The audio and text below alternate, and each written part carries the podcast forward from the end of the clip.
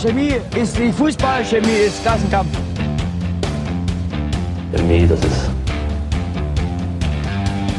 wie eine Sucht. Aufstiegsspiele, Abstieg, Aufstieg, Deutsch, zehnmal deutscher Meister. Der Kloppi, weit, weit nach vorne, nach Furi.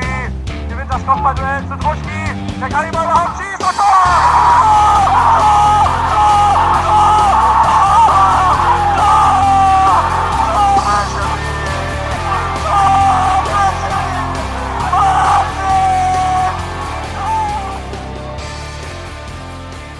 Herzlich willkommen zur Chemisches Element Morning Show.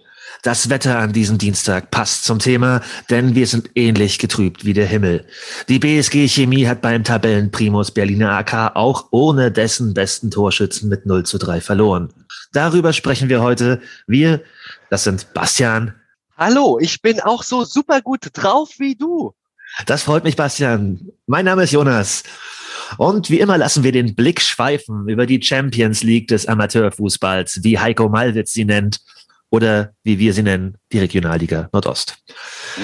Ach, und natürlich schauen wir voraus auf unseren nächsten Gegner, der, oh Wunder, aus Berlin kommt, die VSG Altklinike. Sensationelle Themen heute. Sensationelle Themen. Übrigens scheint auch der Himmel äh, nicht, also hier ist blauer, strahlender Himmel, es passt aber nicht zum Narrativ. Ähm, das ist gut, weil bei mir sind doch schon so irgendwie so Herbstwetter.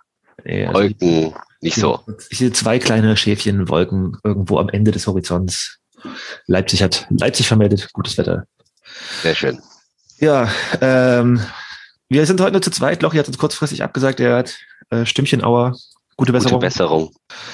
Ja, ähm, ich würde jetzt fast sagen, weil wir nur zu zweit sind, machen wir heute nicht so lange, aber immer wenn man, wenn man das sagt, dass man nicht so lange macht, macht man es dann doch. Deswegen, ihr seht ja quasi sagen, wenn ihr die Folge hört, schon wie lange es geworden ist. Ich weiß es jetzt noch nicht genau. Aber wir haben haben das nicht, aber wir haben, wir haben ganz schön viele vor, Themen ja, so ja, wir reingepackt. ja, passiert. Ja, im News-Segment habe ich hier so vier Pünktchen stehen. Dann gucken wir auf den BRK, gucken über die Liga, in der auch eine ganze Menge kleinere Geschichten passiert sind in der letzten Woche. Und äh, zur Altklinike haben wir uns auch ein bisschen was vorbereitet. Ja, fangen wir doch mal an äh, und beginnen mal mit äh, guten Neuigkeiten. Äh, denn in Leutsch gibt's jetzt Kunstrasen. Bastian, du hast das, den Artikel gepostet gehabt. Erzähl doch mal ein bisschen mehr. ähm, ja, ich glaube, man, man kann einfach nur sagen, das ist ein absoluter Meilenstein. Ähm, seit Jahren werden die Trainingsbedingungen in Leutsch beklagt, durchaus zu Recht, ganz offensichtlich. Ähm, und äh, ja, man hat sehr viel Engagement, sehr viel Geld in die Hand genommen, Fördermittel äh, bei der Politik geworben und so weiter und so fort. Und ja, jetzt durfte da irgendjemanden so ein schönes rot-weißes Absperr durch ähm, schneiden. Und ähm, ja, jetzt haben wir Kunstrasen und alles sind gut gelaunt. Ich glaube wirklich, dass man das nicht überbewerten kann, weil ähm, gerade wenn es jetzt, wenn wir jetzt über die Zeit Oktober, November reden, wir hatten da in Deutschland sportlich sogar bei der ersten Mannschaft ganz oft so einen November-Blues in den vergangenen Jahren, was zum Teil auch darauf zurückgeführt wurde, dass die Trainingsbedingungen unterirdisch sind. Und ähm, ich denke, dafür kann der Kunstrasen noch dazu auch für alle Nachwuchsteams, die darauf trainieren können, ähm, echt ganz viel bewirken. Also ich, ich finde es super und äh, ja, und wir, wir tun das für die Infrastruktur. Ist ja sowieso immer gut. Ich würde an dieser Stelle nochmal Danke sagen an alle Leute, die da mitgeholfen haben. Ja. Also ich habe persönlich natürlich keinen Handschlag getan. Aber ich weiß, dass da sehr, sehr viele Leute ehrenamtlich mitgeholfen haben. Es gab ja ganz viele Aufrufe zu Arbeitseinsätzen und ähm, der Platz ist fertig. Das ist sehr schön. Danke an alle, die daran mitgewirkt haben. Das ist ein guter Schritt in die richtige Richtung für die Infrastruktur in Leutsch. Schön, schön. Definitiv. Ja, ähm, das war es dann auch schon mit den guten Nachrichten. ähm, denn, also gut, ich meine, ähm, fangen wir mal, machen wir weiter mit, ähm, der NOFV hat das äh, Spiel der BSG Chemie gegen den Berliner FC Dynamo ausgewertet. Der BFC muss 10.000 Euro Strafe bezahlen, wenn ich es richtig im Kopf habe. Und es ist auf Bewährung für ein Geisterspiel bis äh, Anfang nächsten Jahres, was auch ein bisschen kurz ist. Also habe ich mir so gedacht, weil sonst das immer noch so mehr längere Zeit. Ja, ähm, ich fand es auch spannend, wenn ich es richtig gelesen habe, dass das Wort Antisemitismus in diesem äh, auch gar nicht vorkommt. Also dieses, dieses Lied, was sie da über Union gesungen haben, war wahrscheinlich dem NOFV egal. Ähm, die Strafe gegen die BSG Chemie steht noch aus, denn da kommt wahrscheinlich auch noch was auf uns zu, wenn ich das. Äh, nein, die Strafe steht nicht aus. Die ist auch gekommen. ah, und okay. ähm, Entschuldigung. ja, äh, die ist vielleicht ein bisschen untergegangen. Aber lass uns das gerne mal ein bisschen sortieren, weil da kann man durchaus ja auch unterschiedlicher Meinung sein. Ähm, das ist gerade so ein bisschen angedeutet beim BFC Dynamo, dass du, ja, dass du die, ähm, ich sage mal so mit der Urteilsbegründung vielleicht nicht ganz so zufrieden bist. Ähm, ich habe mich eigentlich fast sogar gewundert, dass äh, der NOFV da so sehr deutlich benennt, was das Problem ist. Und ähm, in der ja, zumindest in der Pressemitteilung, die Urteilsbegründung, also die offizielle liegt uns ja nun nicht vor, die ist nicht öffentlich. Ähm, in der Pressemitteilung heißt es immerhin, äh, dass Anhänger des BFC Dynamo unter anderem mehrfach ungehindert gefährliche Gegenstände in Richtung der Leipziger Spieler und Betreuer geworfen, Leipziger Spieler rassistisch beleidigt und antisemitische Parolen skandiert haben. Also da ist Okay, eigentlich ja. alles drin, Ja. was, was auch tatsächlich passiert ist. Und da, da, das hat mich im Gegenteil eigentlich fast schon überrascht, dass man da so sehr eindeutig war in der Wortwahl, dass man da nichts unter den Tisch hat fallen lassen. Nun kann man natürlich darüber diskutieren, ob 10.000 Euro nun viel Geld ist oder wenig. Und ähm, der Verein hat ja auch die Möglichkeit, einen Betrag in Höhe von bis zu 4.000 Euro davon für Maßnahmen gegen Rassismus, Rechtsextremismus oder Antisemitismus zu verwenden. Vielleicht fällt denen da irgendwie auch noch was ein. Ähm, Das finde ich aber auch so weird. Ähm, auch schon geschrieben, dass es halt so fakultativ ist, ne? Also, Ja. das heißt, der BFC kann doch einfach sagen, okay, gut, hier, wir überweisen 10.000 Euro an den, an den NOFV und machen uns keinen Kopf. Ähm, die, die Herren Winkler und Co. werden sich wahrscheinlich auch dann freuen, dass ihre Weihnachtsfeier noch größer wird. Ähm, also, das finde ich auch komisch. Habe ich noch nie so, also eigentlich für gewöhnlich ist es immer so, wenn ich es mal mitbekomme, steht da eigentlich immer so drin, okay, ja, davon muss der Betrag XY in Stadion, Sicherheitsinfrastruktur gesteckt werden und an irgendwelche Projekte gehen. Und jetzt sagen die halt so, ne, ihr könnt es auch irgendwo hinspenden. Also ich kann mir schon vorstellen, dass der BFC da was findet und das auch macht, aber äh, dass es halt so dem Verein überlassen wird und dann, wenn ich sage, okay, gut, hier, ihr müsst mal was tun und ihr müsst mal Projekte unterstützen und vielleicht auch bei euch Projekte irgendwie was machen, dass das halt irgendwie nicht wieder vorkommt, finde ich schon ein bisschen komisch. Wäre wär vielleicht eine Maßnahme, ja. Aber wir stellen fest, auf jeden Fall, der BFC ist verurteilt worden wegen fortgesetzten unsportlichen Verhaltens seiner Anhänger, also Wiederholungstat sozusagen, in Tateinheit mit einem nicht ausreichenden Ordnungsdienst. Ähm, ja, 10.000 Euro, ich glaube, den Betrag soll ungefähr so ähm, Christian Beck im Monat filmen, glaube ich. Ähm, also zumindest äh, wa- wabern solche, oder äh, er wird vielleicht nicht ganz weit äh, entfernt sein von diesen Beträgen. Ähm, und da, ja, kann man sich ja nun auch selber ausmalen, ob es nun viel Geld oder wenig Geld ist, wie auch immer. Ja, also vielleicht noch ein paar Worte allgemein zum Urteil. Wenn man bedenkt, dass ähm, nach dem Spiel in der öffentlichen Diskussion durchaus unterschiedliche Sachverhalte verhandelt wurden und dass es da auch sehr viel um Deutungshoheit gibt, dass da ganz ging, dass es, äh, dass da Vorwürfe im Raum standen, auch gegen die BSG Chemie, äh, die ja auch nicht unerheblich waren, dann ähm, muss man schon sagen, war ich fast positiv überrascht, dass das Urteil so eindeutig ausfällt. Ähm, und wir haben es ja vorhin angesprochen, es gibt auch ein Urteil gegen die BSG Chemie und das finde ich, äh, auch wieder meine persönliche Bewertung, recht milde, weil das lautet 1000 Euro Strafe. Ähm, also ein Zehntel davon und die Strafe richtet sich auch nur gegen den Verein und nicht etwa gegen unseren Trainer Miro Jagatic, der ja durchaus auch einen sehr exponiertes Verhalten äh, da an den Tag gelegt hat, beziehungsweise, also wir haben großes Verständnis für ihn gehabt, aber mich hätte es irgendwie überhaupt nicht gewundert, wenn der NOFV ihn dafür sanktioniert hätte. Ist also, ich glaube, es ging da ging es nur, jetzt fällt mir wieder, also ich, Entschuldigung für den kleinen, ist ja noch früh am Tag. Äh, genau, da ging es darum, dass äh, also bestraft wurde, dass Fans der BSG Chemie Zäune überstiegen haben. Ähm, man sich auch, also, naja. Genau. Aber Miro ist quasi sagen, nicht belangt worden. Ähm, auch relativ, also ja, ne, die Pressemitteilung vom BFC haben wir hier länger diskutiert und auch die Pressekonferenz, wo er ja so als der Hauptverantwortliche für alles äh, ins Feld geführt wurde. Aber wahrscheinlich hat sich der NOV dann doch überzeugen lassen, dass ein ein Rassismus betroffener Trainer äh, nicht dafür verantwortlich ist, dass äh, ja, es Ausschreitungen im Stadion gibt. Ist ja quasi, also fast, fast, also ein bisschen überraschend, aber, ist aber kann ja auch mal sagen, ein OFV äh, hat da vielleicht was richtig gemacht. Ja, vielleicht können wir damit auch mal endlich einen Haken hinter dieses Spiel machen, ähm, was jetzt auch schon ein paar Wochen zurückliegt. und kommen nochmal auf den, äh, die Aufstiegsregelung in die dritte Liga zu sprechen. Das hatten wir letzte Woche ja schon äh, als Thema. Da gab es jetzt aber noch ein bisschen Nachlauf. Also der MDR hat da noch was zugeschrieben. Ähm, Bastian, du hast es gelesen und auch mir geschickt. Was hat, was ist denn da noch ähm, so passiert?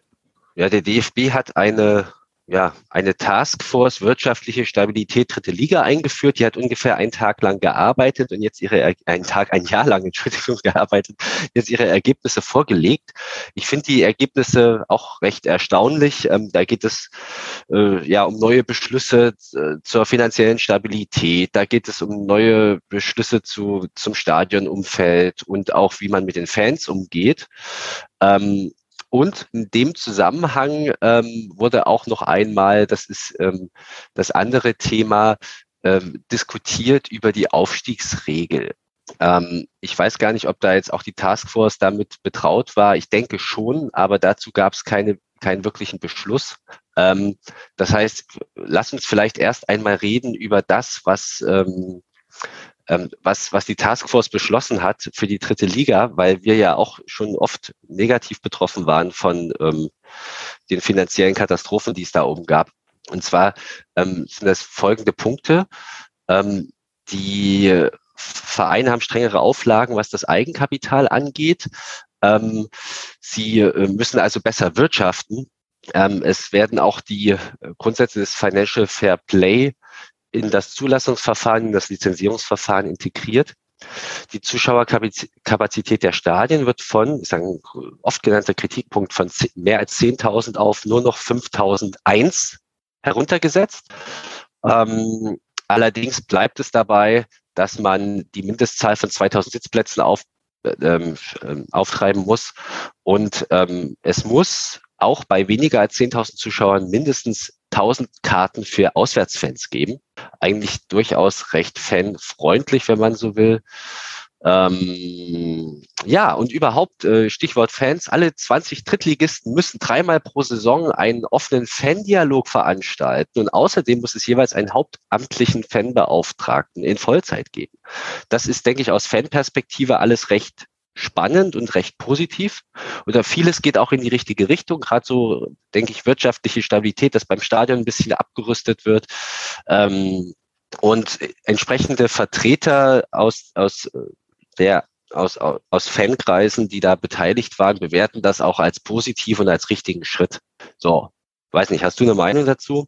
Erstmal, also gut, was du so erzählt hast. Ich habe jetzt nicht so tief rein recherchiert, aber äh, das halt irgendwie die, die also gerade diese, ja, wir brauchen halt irgendwie Stadien über 10.000, das ist halt, ich verfolge ja jetzt arbeitsbedingt hier und da mal die dritte Liga und das ist, äh, also, also im Montagabendspiel, äh, ich glaube, Havelse gegen Türkgücü war das, äh, die müssen ja, also Havelse muss ja in Hannover im WM-Stadion mit über 40.000 Plätzen spielen und äh, da waren gegen Türkgücü, glaube ich, 700 Leute drin und teilweise darf er nicht in ihrem eigenen Stadion spielen und so. Das ist halt dann auch ganz schön bescheuert, weil ganz ehrlich, in der dritten Liga, also gibt es mehrere Vereine, die vielleicht eher froh sind, wenn sie mal vierstellig werden, dass sie dann fünfstellige Stadien brauchen. Äh, also das, ja, und vor allem entspannt das vielleicht auch den, den Berliner Stadionmarkt etwas.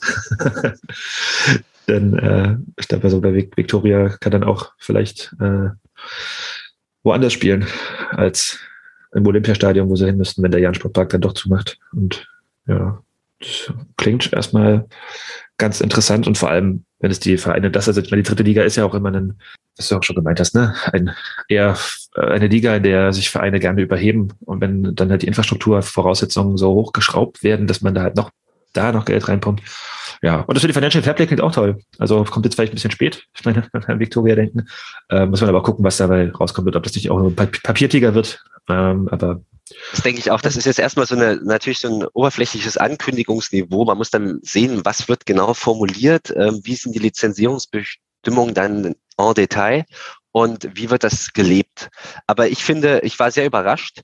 Ähm, und äh, wie gesagt, in dem Prozess waren ja auch Fanvertreter eingebunden. Insofern ist es eine recht progressive progressive Lösung. Das ist erstmal nur so, das ist aber nur so erstmal so ein, so ein Arbeitspapier und keine, also noch nichts beschlossen das, das ist ein Beschluss.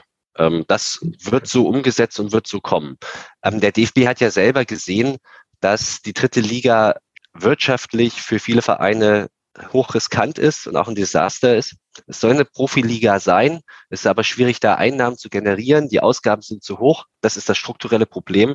Und auf dieser Grundlage hat man diese Taskforce ins Leben gerufen. Und ähm, man ist da durchaus reformbereit und muss man sehen, in welche Richtung das geht.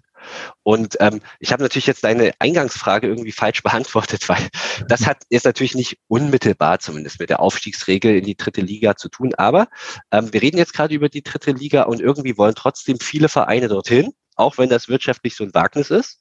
Eine, also eigentlich weniger, ja. das ist auch noch so ein Punkt. Also das äh, ähm, ist ja eigentlich vielleicht auch das Problem ist, was der DFB jetzt verstanden hat, dass es eben nicht so ist, dass unglaublich viele Leute, also unglaublich viele Vereine diese Liga wollen. Ich meine, wir hatten in der Folge über die Regionalliga Nord gesprochen, äh, wo halt irgendwie vielleicht allerhöchstens zwei oder drei Vereine überhaupt äh, aufsteigen wollen. Und ich meine, Havelse ist ja auch als Vierter in, in der letzten Saison aufgestiegen, äh, weil sie der einzige Verein waren, der gemeint hat, okay, wir können das irgendwie stemmen oder zumindest versuchen, was zu stemmen und spielen Zeit in Hannover, diesem riesigen Stadion und ähm, in, der, in der Regionalliga West, was Röttinghausen, glaube ich, die auch mal gemeint haben, als Meister, nee, wir steigen nicht auf.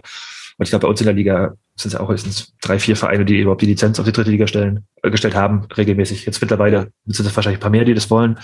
Aber äh, diesen, diesen, diese Hürde zu nehmen, dass da die sportlich erfolgreichen Mannschaften aus der Regionalliga sich überhaupt vorstellen können, in der dritten Liga zu spielen. Das zu nehmen, das ist auf jeden Fall eine, hm, nicht so schlecht, finde ich da, da gebe ich dir total recht. Natürlich ist da so ein krasses Gap zwischen der dritten und der vierten Liga. Natürlich will bei weitem nicht jeder, der es sportlich schaffen könnte, in der Regionalliga auch tatsächlich in die dritte Liga.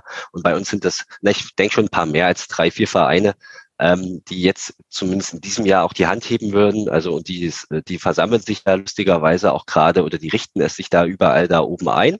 Und ähm, ja, haben es aber ganz schön schwer, weil die Regionalliga ist einfach für viele in vielen Regionen ein Flaschenhals. Und äh, wenn du nicht gerade im Westen oder im Südwesten Regionalliga Fußball spielst, dann äh, muss man durchaus ganz schön ähm, ja, viel Glück haben und nicht nur ein gutes Jahr hinlegen, sondern auch dann in den Entscheidungsspielen ja, gute Form haben, um halt aufzusteigen. Und der DFB hat ja gesagt, dass er an der eigentlich als Übergangsregelung angekündigten Regel äh, zum Aufstieg festhalten möchte. Das heißt, die Regionalligen West und die Regionalligen Südwest, das waren ja auch die, die in der Corona-Pause weitergespielt haben, unter, weil sie unter Profibedingungen arbeiten, die behalten ihren festen Startplatz jeweils für den Aufstieg. Also wer diese Ligen gewinnt, darf weiterhin aufsteigen. Und die anderen drei Regionalligen müssen Wechsel, in wechselnden Turnus äh, in Relegationsspielen die Aufsteiger bestimmen. Und da fühlen sich jetzt natürlich die meisten Ligen äh, oder die meisten Vertreter in diesen Ligen massiv benachteiligt, nicht zu Unrecht. Und daran soll festgehalten werden, da gab es viel Kritik. Und das wäre das zweite Thema, über das wir in der dritten Liga, also mit Blick auf dritte Liga und Regionalliga reden müssen. Jonas, was meinst du? Naja, hatten wir letzte Woche ja schon, also dass der Beschluss halt so bleibt, ähm, Habe ich eigentlich letzte Woche alles schon so gesagt? also, du hast alles gesagt, du willst dich nicht selber zitieren. Der, der MDR hat ein ganz interessantes Reaktionsstück gemacht, ähm, mit sehr, sehr eindeutigen Aussagen zum Teil. Ähm, ähm, und ja, also das stellen wir auf jeden Fall mal in die Show Notes. Ich fand das ganz interessant. Ähm, natürlich sind da ganz viele unzufrieden. Ähm, es gibt auch Kritik am NOFV, weil man dem so ein bisschen vorwirft, dass der sich jetzt nicht kurzfristig dafür einsetzt, diese Regel über Bord zu werfen. Und es ist natürlich schon, ich sag mal, so ein Taschenspielertrick. Der DFB oder die, die beteiligten Akteure sagen, ähm, ja, es ist jetzt eine Übergangsregel, wir, uns, wir, uns fällt gerade überhaupt nichts ein, aber jetzt, jetzt haltet mal kurz die Füße still, wir versuchen das jetzt mal. Und dann läuft das so ein bisschen und dann sagt man, nö, wir machen das jetzt einfach so weiter, weil wir finden nichts Besseres. Das ist natürlich ganz schön billig als Lösung. Und ähm, da kann ich jeden Verein, der hoch möchte, sportliche Ambitionen hat, ähm, kann ich da verstehen. Und ähm, ja, dass die Regionalligen an sich irgendwie reformbedürftig sind, dass es irgendwie komisch ist, dass die Bayern-Regionalliga, äh, ja, also dass Bayern mit der äh, eigenes, als einziges Bundesland eine eigene Regionalliga hat, aus Gründen. Ähm, das, das sind alles so ganz komische Sachen und äh, da muss man weiter den Finger in die Wunde legen und da hätten auf jeden Fall Fanvertreter, FanvertreterInnen noch ganz schön viel zu tun und zu kritisieren. Sagen wir immer so, das stimmt aber eigentlich gar nicht richtig, ne? Weil die Regionalliga West spielt eigentlich auch nur in NRW. Okay. Also, äh, vielen Dank für diese Anmerkung. also wie ist es, also wir, wir, wir, Ja. das kann ich ja schon mal ein bisschen. Man, aber man muss natürlich sagen, also man, man muss natürlich sagen, rein strukturell sind beide Ligen nicht zu vergleichen. Die Bayernliga ist sportlich sicherlich außer Konkurrenz. Das muss man einfach sagen. Da gibt es ein, zwei Vereine, die ein halbwegs ordentliches Niveau da haben.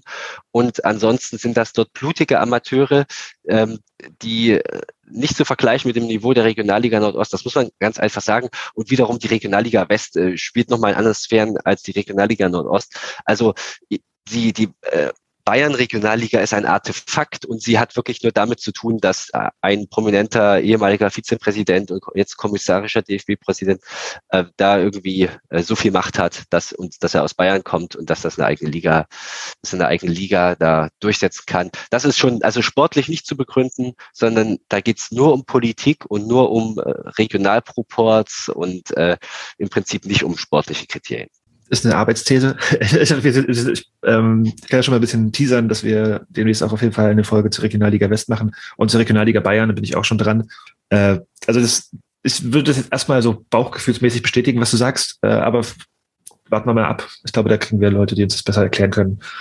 Ja, denn also vielleicht noch einen Satz dazu, dass ich denke, also wie willst du Bayern sonst irgendwie aufteilen? Willst du die damit in, also willst du die zusammen mit dem Südwest legen und dann hast du halt irgendwie halt Deutschland in einer Liga? Wäre jetzt auch nicht so fair.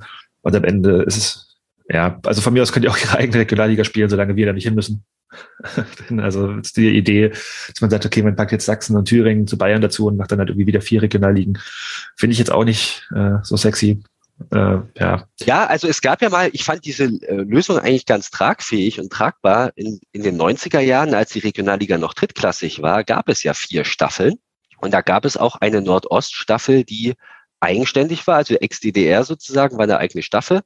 Da gab es die Regionalliga Nord und ich glaube, dann gab es die Regionalliga Süd und Südwest oder so. Ich weiß nicht, wie die genau benannt waren. Da waren die Grenzen ein bisschen anders gezogen, aber es gab das schon mal.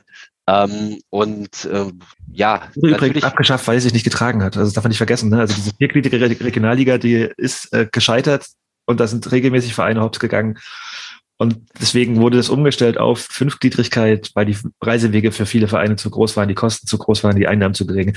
Also man kann jetzt nicht sagen, okay, wir gehen jetzt wieder zurück zu dem, was wir halt irgendwie vor zehn Jahren mal hatten, äh, weil das damals nämlich gescheitert ist. Ist schwierig alles.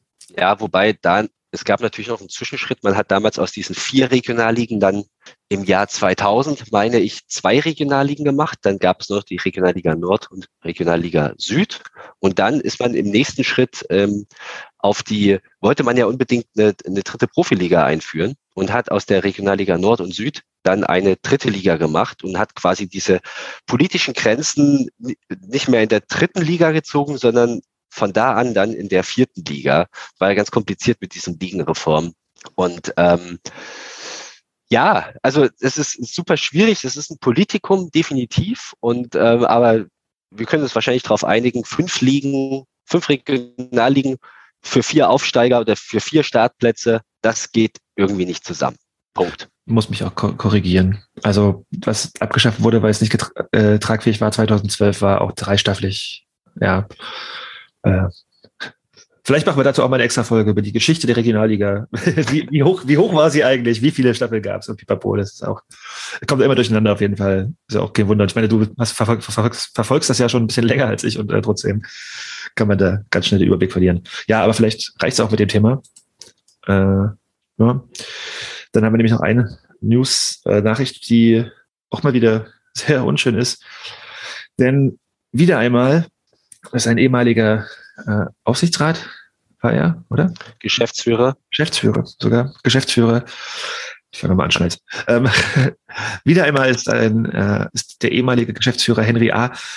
Opfer, ich sage jetzt einfach Opfer, äh, von polizeilicher Repression geworden. Denn äh, wir hatten es schon mal hier in der, äh, ich höre mich irgendwie doppelt. Ich höre dich gerade gut, aber ich hatte vorhin auch mal einen Hänger bei dir. Ähm, okay. Sag, sag, sag, fang das nochmal ja. an. Genau, ähm, ein Thema in dem News-Segment haben wir noch, was wieder mal unschön ist, denn äh, der ehemalige Geschäftsführer der BSG Chemie Henry ist wieder einmal Opfer von polizeilicher Repression geworden. Es ist jetzt, glaube ich, die dritte Hausdurchsuchung, die bei ihm stattgefunden hat. Wir hatten das hier in der Sendung auch schon mal als Thema, äh, als im, also die Leipziger Zeitung hat da relativ gut recherchiert. Äh, wie er da halt irgendwie mit Repressionen überzogen wird, äh, hat ihn auch zu Wort kommen lassen. Ähm, da wurden bei der letzten, nach der letzten Hausdurchsuchung wurde von seinem Handy Nachrichten an seinen Arbeitgeber geschrieben. Äh, sind Informationen aus den Ermittlungsakten an das äh, Kompaktmagazin, was weit rechts außen steht, durchgestochen wurden.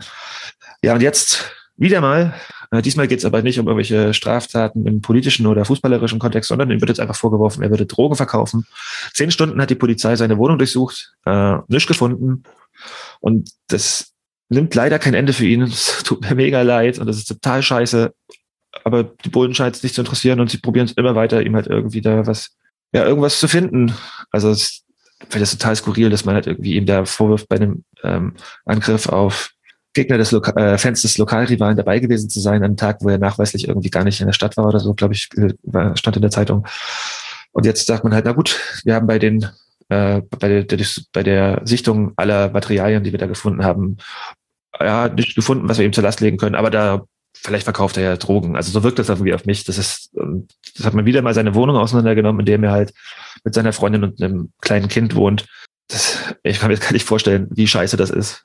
Ich will es mir auch gar nicht vorstellen, aber es äh, ist einfach mal wieder Sachsen Deluxe. Fick dich so, und, und, und äh, de definitiv, und das reiht sich ja ein in diese jahrelangen Affären, die es gibt, um ähm, immer wieder stattfindende Hausdurchsuchungen im Umfeld von aktiven Fußballfans in Sachsen. Und ähm, Chemie ist da ja besonders betroffen gewesen. Und ähm, das ist nicht das erste Mal. Und die, ja, die, die, also die fatale Entwicklung oder die, das, das Skandal, der Skandal dahinter, ich fange nochmal an mit diesem Satz, du hast mich jetzt voll abgelenkt mit deiner Kamera weg. Ähm, also es ist ja nicht das erste Mal, dass Chemie oder Fans aus dem Umfeld der BSG Chemie und Verantwortliche aus dem Umfeld der BSG Chemie, überhaupt Fußballfans, die vielleicht als links gelten, Opfer von solchen Maßnahmen, von solchen repressiven Maßnahmen geworden sind. Ähm, es wurde ja jahrelang im Umfeld der BSG Chemie wegen Bildung einer kriminellen Vereinigung ermittelt, ohne dass das äh, jemals irgendwelche Beweise nach sich zog. Ähm, und keiner kann uns garantieren, dass nicht aktuell wieder ein neues Ermittlungsverfahren läuft in dieser Richtung. Das ist alles eine einzige Farce und man muss immer wieder darauf hinweisen, man muss versuchen, das aufzuarbeiten, man muss Öffentlichkeit schaffen. Das ist das, was ich denke dazu. Stimme ich dir zu. Ähm, ja. Und also ich meine, muss man, müsste man, äh, ob das passiert, keine Ahnung. Äh, denn ich glaube, dass die Ermittlungen, hatte ah, ich gerade auch wieder auf dünnem Eis, aber die Ermittlungen wegen Geheimnisverrat und so auch schon wieder eingestellt sind, aber vielleicht verwechsel ich das gerade auch. Ja, äh, auf jeden Fall muss man das kritisch begleiten und äh, ja, nicht wegschauen, was hier in den sächsischen Sicherheitsbehörden immer wieder passiert. Gut oder nicht gut, aber äh, so viel zu den Nachrichten. und äh, kommen wir mal auf äh, das Spiel vom Wochenende zu sprechen. Chemie hat 0 zu 3 beim BRK verloren. Äh, du warst vor Ort, deswegen würde ich jetzt auch irgendwie auch dich viel mehr zu Wort kommen lassen, als dass ich selber rede. Haha. äh, wir machen das wieder mit äh, so einer kleinen Einteilung, wie das äh, Spiel gelaufen ist. Und erzähl doch erstmal was vom Poststadion. Ja, es ist ja nicht das erste Mal, dass wir im Poststadion zu Gast waren. Und ich persönlich war schon weitaus öfter dort, weil ich mir den BAK früher immer schon mal angetan habe. Ich habe da mal eine Zeit lang um die Ecke gewohnt und bin öfter mal zu damals Viertligaspielen auch zum BRK gegangen. Ich finde es immer ganz reizvoll und interessant. Der BRK hat ja immer so große, hochfliegende Ziele mit die neue dritte Kraft und so weiter. Hatten wir in der vergangenen, äh, in der vergangenen Folge ja ausgeweitet. Also, äh, nichtsdestotrotz, ich habe bemerkt, dass der BRK auch an seinem Stadion ein bisschen rumschraubt. Da war einiges anders im Vergleich zum letzten Mal. Und zwar im Gästeblock äh, hat man da jetzt äh, ja so eine neue Sanitäreinrichtung und eine neuen äh, ähm, Kiosk hingestellt, wo man sich dann verpflegen konnte. Ähm, ich weiß gar nicht, wie viel von Chemie dort waren. Das lass es mal schon so 500 Leute vielleicht gewesen sein, vielleicht auch 400, kann ich jetzt ganz schwer einschätzen. Zuschauerzahl insgesamt, glaube ich, 1600. Ähm, und vom BRK waren gar nicht so viel da, wie ich jetzt gedacht hätte. Ähm, auf jeden Fall war unser Gästeblock so gut gefüllt, dass die Bierschlange endlos war und man sich ähm, im besten Fall auf jeden Fall schon mit mehreren Bier versorgt hat gleichzeitig, also auch schon ans übernächste Bier gedacht hat, sonst äh, hat man dann nur in der Schlange zugebracht. Das äh, war, war ein Erlebnis. Ansonsten, wie, wie habe ich das dort so wahrgenommen? Alles so recht entspannt und ähm, auch ein bisschen unorganisiert. Man war beim BAK, wusste man dann gar nicht so genau, wie man das mit der Kontaktverfolgung machen möchte und so weiter. Hat man dann irgendwann noch Zettel ausgeteilt, weiß ich nicht, wer die überhaupt ausgefüllt hat.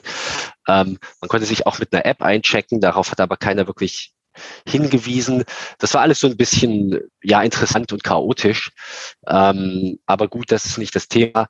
Ähm, ansonsten war es sehr entspannt, muss man auch mal sagen. Ähm, beim äh, BRK ist, denke ich, da grundsätzlich schon guter Gastgeber auch für Chemie. Ähm, die, die Beziehungen zwischen beiden Vereinen sind, glaube ich, ganz okay und intakt. Und ja, das so, soweit zum, Umf zum Umfeld. Man musste die BRK auch, also wer kann denn damit rechnen, dass Chemie da mit Gästefans kommt, ne? Also das ist ja auch, das, äh, das ist ja auch. Das ist wirklich immer wieder überraschend, ja, immer wieder überraschend, wenn Chemie irgendwo hinkommt und dann ist nur ein Bierwagen offen oder so. was du da halt irgendwie beschreibst. Also das halt irgendwie, ja, das mag ja funktionieren, wenn halt irgendwie Luckenwalde mit 20 Leuten kommt, dass man halt irgendwie sagt, hier Zettel ausführen und dann pipapo, aber wenn halt irgendwie 500 Chemiker und Chemikerinnen kommen, äh, dann ist das äh, vielleicht nicht so die beste Handhabung. Vor allem, man hat ja auch vorher keinen Online-Verkauf gemacht, wo es einfach auch easy gegangen wäre. Ne? Also das, ja.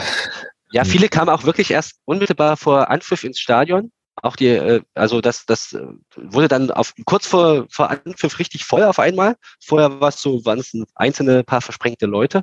Und man muss aber auch zur Ehrenrettung der, des BAK, des Gastgebers sagen, die waren da alle sehr umtriebig in der, in, in, in dem, ja, in dem Verkaufsstand. Die waren da alle sehr, sehr freundlich und haben versucht da wirklich sehr serviceorientiert die Aufträge abzuarbeiten. Aber es war, gab dann einfach sehr, sehr viel zu tun. Ja. Äh, es gibt ja auch Flutlicht jetzt im Stadion. Ne? Es ist, äh, hast du ja auch quasi gesehen. Es ist irgendwie toll, bemerkenswert, weil es wurde ja so krass spektakulär eingeflogen. Ähm. Stimmt, das, das habe ich noch gar nicht so richtig äh, rekapituliert für mich. Äh, das ist ja eigentlich neu. Ich hätte wetten können, dass ich schon mal da zu einem Flutlichtspiel war, aber ganz offensichtlich nicht. Ähm, ja, Flutlicht hat ja immer eine besondere Atmosphäre, finde ich schon. Und ähm, das ist eine besondere Stimmung, ein besonderes Licht, das dann auf den Platz fällt. Ähm, das war es war hell, das sah gut aus und äh, es hat funktioniert. Also mehr kann ich dazu jetzt auch nicht sagen. Okay, gut.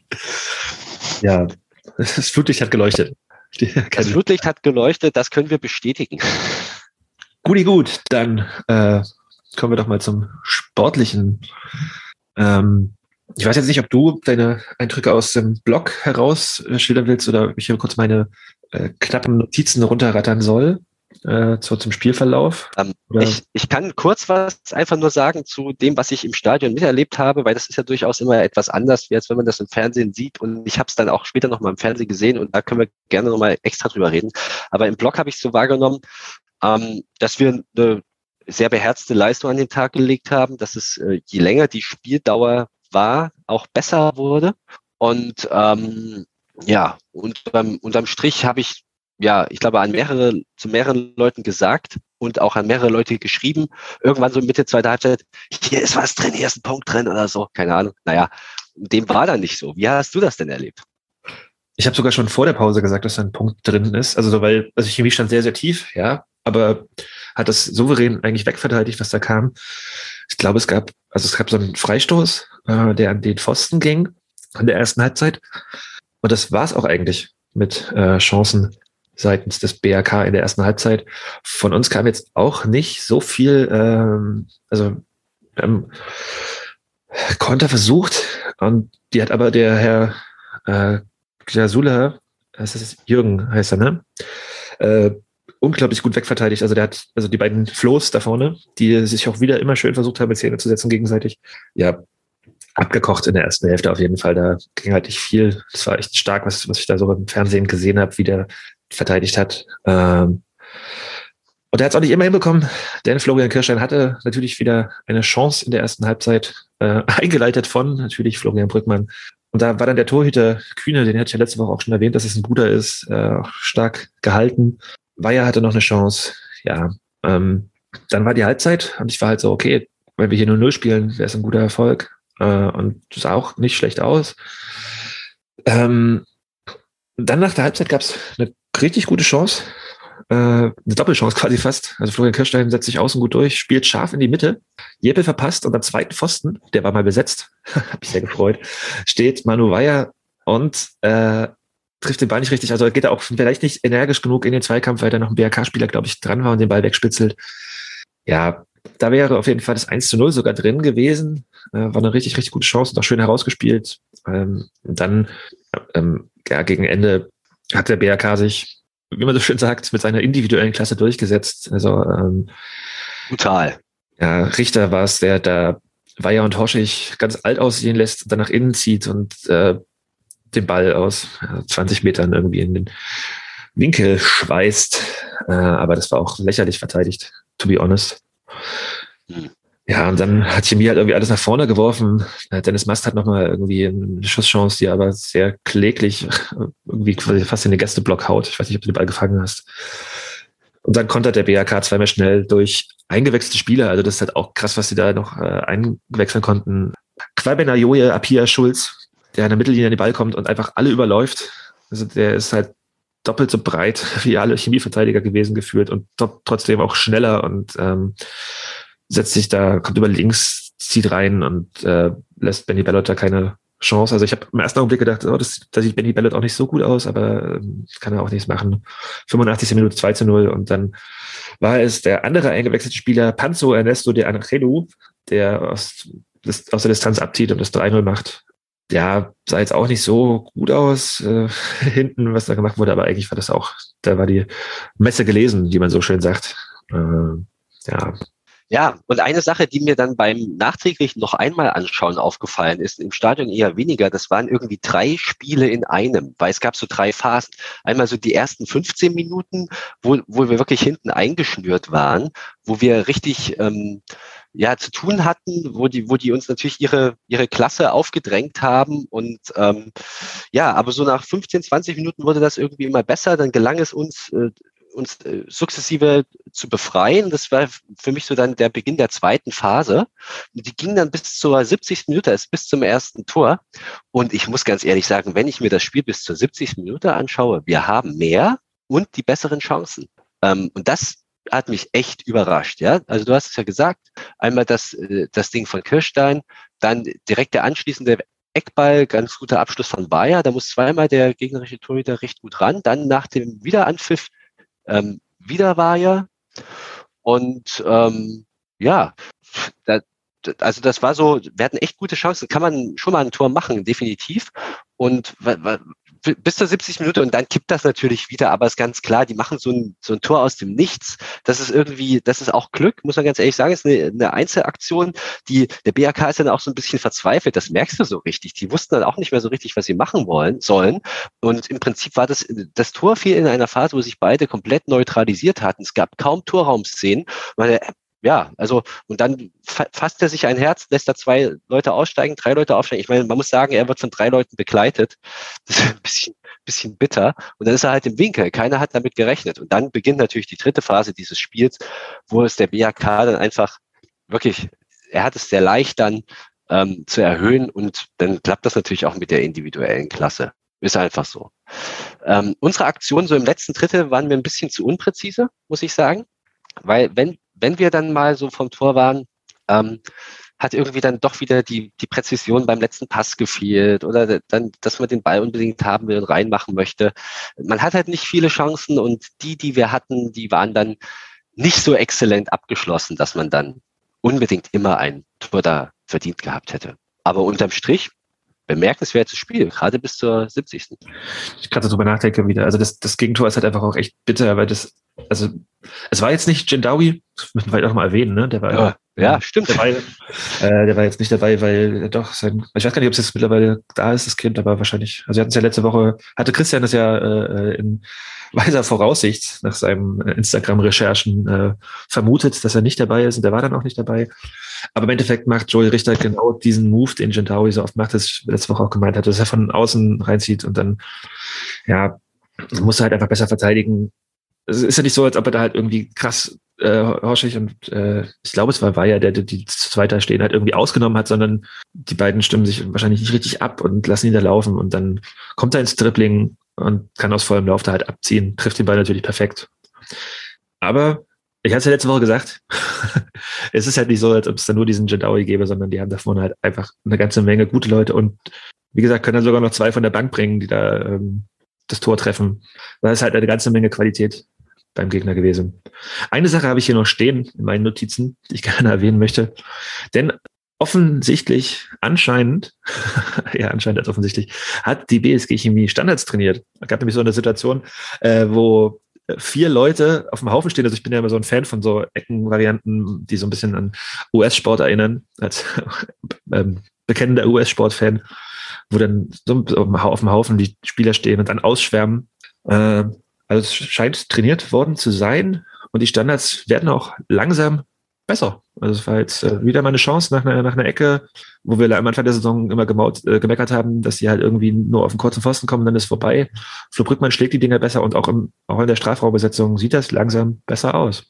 Jonas, super, dass du dieses Thema ansprichst, wirklich, weil ich wollte auch gerne darüber sprechen. Mir ist es nämlich unabhängig von dir auch aufgefallen, also muss irgendwas dran sein, und zwar, dass wir auch defensiv unsere Standards, also die gegnerische Standards besser verteidigen. Es ist jetzt nicht mehr so, dass es gefühlt bei jedem Standard immer brennt. Wir köpfen auch mal so ein Ding raus. Wir haben eine andere Präsenz. Ähm, und ich würde fast jetzt sagen, wir haben diese Schwäche, die uns im ersten Saison Dritte, im ersten Saison Viertel ausgezeichnet hat, die haben wir jetzt abgelegt, würde ich schon sagen. Und offensiv, die Ecken von äh, Brücke kommen gut und scharf und äh, ja, also ich teile das, was du gesagt hast. Ähm, und wir haben jetzt auch kürzlich auch Tora nach einer Ecke ge gehabt. Ähm, und äh, Diesmal waren wir auch wieder nah dran. Da gibt es mal Varianten, da wird auch mal in den Rückraum gespielt, wird auch mal kurz gespielt. Das, äh, ja, also muss man wirklich sagen, da hat, haben wir eine Schwäche erkannt, wir haben dran gearbeitet und plötzlich ist es besser. Super. Ähm, ein Lichtblick habe ich noch. Ich auch. Ich glaube, es ist der gleiche, oder? Ah, Alex Buri ist zurück. Dein... Alex Buri ist zurück. Oder ist es nicht dein Lichtblick? also ich habe es äh, sehr, mich hat sehr gefreut, dass er auf dem Spielbogen stand und dass er auch reinkam. Ähm, ja, wie gesagt, es wird Zeit, dass die ganzen Verletzten langsam zurückkommen und ähm, ja, Alexander Buri hat gespielt. Er hat auch meiner Meinung nach nicht schlecht gespielt. Ich glaube, da gab es auch schon wieder andere Stimmen. äh, hat auf jeden Fall noch mal ein bisschen Impulse gegeben. Äh, ich weiß gar nicht, kam der jetzt, der kam nach dem 1-0, ne?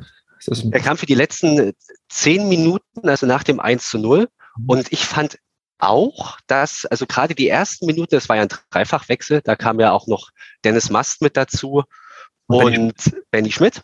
Ähm, und ich fand gerade die ersten drei, vier Minuten hatte Chemie eine richtig starke Phase. Wir waren, man hat wirklich, klar, es waren nur drei, vier Minuten, aber man hat so äh, gemerkt, okay, man will noch was erreichen und irgendwie bei Bu war es so gefühlt, als wäre der nie weg gewesen. Also hat gleich eine gefährliche Szene, ein gefährliches Tripling gehabt und ich glaube, da sieht man dann auch, was, äh, was uns gefehlt hat. Man hat, also mir ist sofort aufgefallen, okay, der bringt jetzt nochmal so einen Moment oder so einen Aspekt in das Spiel mit rein, was wir zuletzt nicht hatten und das ist sehr wichtig. Ja, also ich meine, das ist jetzt auch nicht so schlecht. Ne? Also wenn man halt irgendwie dann nochmal kurz sagt, okay, gut, wir bringen jetzt mit Dennis Mast und Alex Bui, wenn wir jetzt nur hinten liegen, glaube ich auch, äh, da freut man sich und da hat wahrscheinlich der BRK auch. Also mir ist es nicht so aufgefallen, was du gerade sagst, aber also, dass Alex Buri da halt irgendwie relativ präsent auf einmal wieder auf dem Platz war. Dennis Mast, habe ich ja auch stehen, ist mir gar nicht so aufgefallen, aber wenn man die beiden halt nochmal bringen kann, wenn es gerade eng steht, ist es war ganz gut, hatte leider nichts, nichts genützt. Mast hatte eine starke Szene, da wird er auch für Mittellinie angespielt, aussichtsreicher. Er zieht auf, dreht auf und wird dann halt äh, ja gut von den Beinen geholt, taktisches Foul. Und äh, der Gegner sieht auch gelb dafür. Ähm, und das war eine sehr vielversprechende Chance, die, die unterbunden wurde. Ähm, danach der Freistoß hat nichts weiter eingebracht. Klar, und die zweite Szene, die er hatte, war dieser ja, wo er so den Ball überhaupt nicht trifft. Wie schon bei TB. Ähm, interessant, hoffentlich verstetigt sich das nicht. Der letzte Punkt hier auf meinem Zettel ist, ähm, dass der BRK ist für mich inzwischen Meisterfavorit.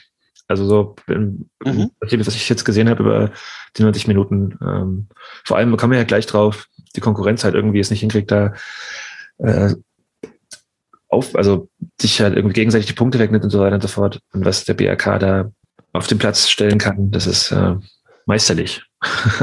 ich, ich würde jetzt nicht widersprechen, auf keinen Fall. Und man sieht auch sehr schön den Unterschied übrigens zu einem BFC oder so, der da irgendwie da oben mit drin steht, aber sich irgendwie wirklich auf, gerade was die Individualität angeht, da auf drei Spieler verlassen. Währenddessen beim BRK, du hast es gesagt, was da allein von der Bank kommt, das ist ja wirklich irre. Und die, die spielen in, in einer anderen Liga definitiv, finanziell und auch fußballerisch. Ähm, umso höher ist zu bewerten, wie die Leistung von Chemie dort war. Kann, auch wenn es ein 0-3 war, am Ende sehr deutlich, kann man vielleicht auch was Positives mit draus mitnehmen. Absolut, ja. Und ich glaube, also mehrere positive, mehrere positive Punkte. Also zum einen, dass wir so lange wieder gut mitgehalten haben, aber auch, dass Alex Buri wieder da ist und, ähm, und dass wir uns auch vor allem gegen den Gegner weiterhin Chancen erspielt haben, auch wenn wir sie leider nicht genutzt haben. Aber ähm, das Prinzip äh, Brückmann auf Kirstein oder Kirstein auf Brückmann, äh, das funktioniert auch gegen Gegner, die weiter oben stehen. Sehr, und auch sehr gegen, interessant. Und auch gegen, also wie gesagt, auch Jasula hat das am Anfang, also habe ich gedacht, oh krass, also funktioniert halt nicht, weil der das halt irgendwie echt super gemacht hat, sich da zwischen die beiden immer wieder gestellt hat. Und auch der hat dann, ich weiß gar nicht, ob der immer Innenverteidiger spielt, ähm, aber da hat der Flo Kirstein auf jeden Fall den Schneid abgekauft am Anfang, aber hat er auch nicht immer hinbekommen. Ähm, also Jürgen Jasula hat ja Libero gespielt, würde ich ja, jetzt ja, sagen. ja. Überrascht. Ähm, ja, aber auch, auch wichtige Beobachtung finde ich schon, ja, weil klar, auch gegen so eine starke Mannschaft haben die beiden ihre Szene und ihre Kombination, ihre, äh, ja, also du, du kannst offenbar, gibt es keinen Gegner, könnte man jetzt daraus ableiten, der die beiden immer stoppen kann. Schon auch ein Qualitätsmerkmal. Ja. Gut, war es das vielleicht zum BAK? Nein, war es nicht. Ich habe ja natürlich hier auch wieder ähm, nicht mal bei den Kollegen vom Ostsport TV bedient, denn es gab leider keine Pressekonferenz, von der ich äh, die Stimmen von Miro hätte mitnehmen können. Deswegen habe ich das äh, On-Field-Interview von Ostsport mal kurz hier rausgeklippt, was der Trainer gesagt hat. Denn der war auf jeden Fall auch zufrieden. Wir haben es gut gemacht. Wir haben die ersten 20 Minuten nicht ins Spiel gefunden. Danach haben wir uns gefunden, haben uns auch sortiert und ja, auch dann, wo die Halbzeit dazwischen kam und wir hatten ja schon in der ersten Halbzeit zwei äh, Möglichkeiten gehabt. Und ähm, ja, im Nachhinein, klar, hat dann ähm, in den ersten Minuten BRK das Spiel bestimmt, aber wir haben mehr und mehr uns reingefunden in das Spiel, mehr und mehr reingekämpft. Und zweite Halbzeit hatten wir auch unsere Momente dann gehabt, auch wo wir klar in Führung gingen hätten können und haben es dann leider nicht getan. Und ja, und dann kommt dann, was ich euch schon im Vorfeld gesagt habe, da stehst du eigentlich gut und dann entscheidet eine individuelle Klasse, wo der Junge sich da super durchsetzt und das Ding noch in den Winkel einhaut. Ja, und das ärgert dann einen und äh, ja, nachhinein versuchen wir das nochmal und dann verteidigen wir auch das letzte, also das zweite Tor, besser gesagt, nicht gut und das dritte, naja, das passiert dann eben so. Ich finde, das ist dann zu hoch, aber von der, von der Verteidigung her haben wir ein sehr gutes Spiel gehabt, haben unsere Umschaltmomente gehabt, auch Situationen, wo wir dann sauber auch den Ball laufen gelassen haben in der zweiten Halbzeit. So ist es halt. Ja, wir haben jetzt nicht gegen irgendeine Truppe verloren, sondern gegen die BHK, die ähm, jetzt ähm, eben Erster sind. Und äh, ja, wir werden unsere Punkte woanders holen und äh, wir können äh, erhobenen Hauptes, Hauptes nach Hause fahren. Ist natürlich ärgerlich, wir wollten was mitnehmen, aber trotzdem werden wir jetzt den äh, Kopf nicht in, äh, in den Sand stecken. Gut zusammengefasst von Miro. Äh, schön gesagt, finde ich. Wofür wir eine halbe Stunde brauchen, brauchen wir zwei Minuten. Nicht mal, es waren jetzt 1,20, glaube ich. Äh, ja. Eine Sache, die mir gerade noch äh, bei dem Ton aufgefallen ist, äh, ähm, die ich noch mal fragen wollte, das ist jetzt auch eigentlich fast schon zu spät. Aber mir ist tatsächlich auf jeden Fall aufgefallen, dass äh, der BRK auch da so Support macht. Und äh, also ich war am Anfang gesagt, hey, welche Lieder singt der Chemieblock da? Und dann weiß ich, ah, der BRK, da gibt's auch einen Stimmungsblock und ein paar Leute, die was machen. Wie war das denn im Stadion? Oder hat man das gehört überhaupt bei dir? Äh, ist ein relativ weites Rund. Man äh, und unsere Kurve hat im Prinzip 90 Minuten wirklich durchgesungen. Man, ähm, ich kannte die auch schon vorher, diese Truppe da. Das sind so ein paar Versprengte. Das sind vielleicht 20 Leute, die sind immer da. Ähm, und mit Trommel und Gesängen ähm, hat man auch mal wahrgenommen. Ich glaube so ein, zwei Mal. Ähm, aber ja, ich glaube, es war jetzt auch nichts, was außer der Reihe war. Also das ist beim BRK auch recht normal so. Okay, ja, dann Haken hinter das BRK-Spiel, abschütteln, weitermachen. äh, aber bevor wir auf den nächsten Gegner kommen, gucken wir nochmal über die Liga. Ähm, denn da war wieder eine Menge los. Es gab am letzten Mittwoch drei Nachholspiele. Lichtenberg und Auerbach spielen 1-1. Ähm, ist jetzt für Auerbach vielleicht ein ganz guter Punktgewinn auswärts, weil Lichtenberg ja eigentlich, äh, also wir kommen dann noch auf ein, ein schöneres Ergebnis von Lichtenberg am Freitag, äh, am Samstag zu sprechen gleich. Lichtenberg hat ja auch noch davor, äh, hatten die nicht auch noch, äh, jetzt bin ich wieder ein bisschen raus, Die hatten doch auch überraschend, genau, die haben 3 zu 0 gegen Altlinike gewonnen. Also haben eigentlich einen Lauf, aber Auerbach hat einen Punkt geholt in Berlin. Ja, finde ich jetzt nicht so unbeachtlich. TB schlägt Halberstadt mit 2 zu 0. Ähm, Halberstadt im freien Fall. ja, schon so ein bisschen, ne? Landet langsam dort, wo es hingehört. Ich hatte letzte Woche schon gesagt, dass ich äh, hätte einen Artikel irgendwie, der sich mir so in, in meine Aufmerksamkeit gespielt hatte, wo auch schon äh, die Lokalpresse nachgefragt hat, ja, wie sieht es eigentlich mit dem Trainer aus? Und da wurde ihm ja das Vertrauen ausgesprochen. Mal gucken, wie lange noch. Ja, dann gab es mal wieder ein Spitzenspiel ähm, in Jena, wo Cottbus zu Gast war. wieder mal. Ich weiß nicht, langsam wird es auch ein bisschen lächerlich, äh, jedes Mal wieder über diesen Verein und dessen Trainer reden zu müssen.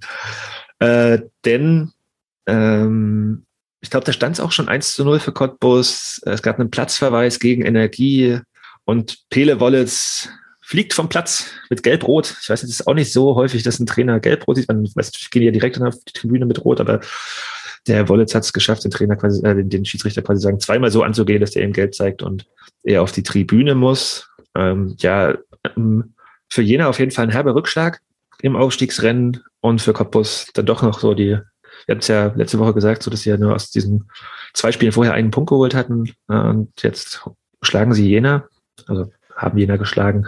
Aber es war, das muss man vielleicht auch sagen, sehr, sehr glücklich. Allein was Jena in der ersten Halbzeit für Chancen hatte, waren auch zwei Pfostentreffer, glaube ich, dabei. Cottbus war im Prinzip gar nicht im Spiel, gar nicht präsent, hat keine Chancen gehabt und eigentlich muss Jena zur Pause 2-0 führen. Tja, War wohl nix. Nee. Aber ähm, können wir jetzt verkraften, äh, das berührt uns jetzt wahrscheinlich nicht so sehr. Wobei, also der Cottbus auch fast, fast freut, sie könnte. Egal. Genau. Äh, Freitagsspiele. Ähm, wie gesagt, wir verlieren gegen den BRK 0 zu 3. Äh, und die Hertha Bubis schlagen unseren nächsten Gegner als Kliniker mit 3 zu 1. Durchaus wieder überraschend, ja. Vor der Saison wäre es vielleicht nicht überraschend gewesen, aber die Hertha-Bubis hatten ja eine richtige Formkrise und haben auch bei den fin finstersten Gegnern verloren und dann sowas. Also komisch. Ja, ist ja auch, aber vielleicht hat Hertha den, äh, den Vorteil genutzt, dass, dass sie auf diesem Platz schon seit Jahren spielen. Das war eigentlich auch, also nur wieder ein Auswärtsspiel, aber ich weiß, also ich habe mir, habe ich die Highlights, habe ich glaube ich auch mir angeguckt. Klinik war da auch besser. Habe ich hier so ähm, meine Notizien stehen, die ich mir noch gemacht habe, ein bisschen. Ähm, aber Hertha hat einfach stark gekontert. Und ähm, der andere Brückmann war auf jeden Fall, ist mir aufgefallen in dem Spiel.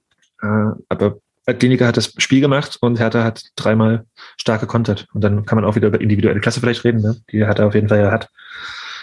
Mit diesen ja, jungen Spielern, die unter Profibedingungen spielen und aus diesem guten, der guten Nachwuchsarbeit kommen. Tja, und Kliniker ist jetzt auf jeden Fall auch angezählt, aber da kommen wir gleich vielleicht drauf. Wenn wir bei Kliniker ein bisschen weiterreden. Samstagsspiele gab es zwei. Wie ich finde, überraschend, schlägt Eilenburg Tasmania mit 3 zu 0. Damit ist Eilenburg auch nicht mehr Tabellenletzter.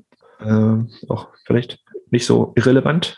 Äh, ja, und das andere Spiel, was da in Probstheida stattgefunden hat, muss wohl auch ganz schön gewesen sein. äh, Lichtenberg geht da mit einem, fährt da mit einem 3 zu 1 nach Hause. Das habe ich mir auch nochmal im, den Highlights angeguckt. Ähm, ja, der Ortsrivale startet besser ins Spiel und äh, unser Mathe-Student Ciane macht dann auch das 1 zu 0. Und dann nach der Pause kriegt es der VfB von 1893 nicht hin, das 2 zu 0 zu machen. Aus dem Nichts fällt das 1 zu 1 durch ein Eigentor. Und dann macht der, macht Lichtenberg noch zwei Tore. Ich meine eigene Wortwitze, ich lache drüber. Dann war der Zug abgefahren. Und äh, der Ortsrivale verliert mit 3, 1 zu 3. Ja, also für den BRK und für die BFC, also da oben, wir gucken gleich auf die Tabelle, aber das ist auf jeden Fall nicht so irrelevant im Blick auf ähm, die oberen Tabellenplätze. Sonntag, fünf Spiele. Ähm, der BFC gewinnt bei TB mit 1 zu 0. Äh, weiß nicht, hast du das gesehen oder hast du was zu sagen? Nee. Gut. Luckenwalde ähm, schlägt Union Fürstenwalde mit 3 zu 0. Ähm, da müssen wir auch nochmal einen Satz zu, zu, zu sagen, denn Fürstenwalde hat einen neuen Trainer. Ähm, wir hatten es ja schon letzte Woche besprochen, es war also komisch, dass, dass der äh, Trainer von Fürstenwalde, der jetzt nicht mehr Trainer ist, das Namen ich gerade auch wieder vergessen habe, ähm, Andreas Langer. Genau.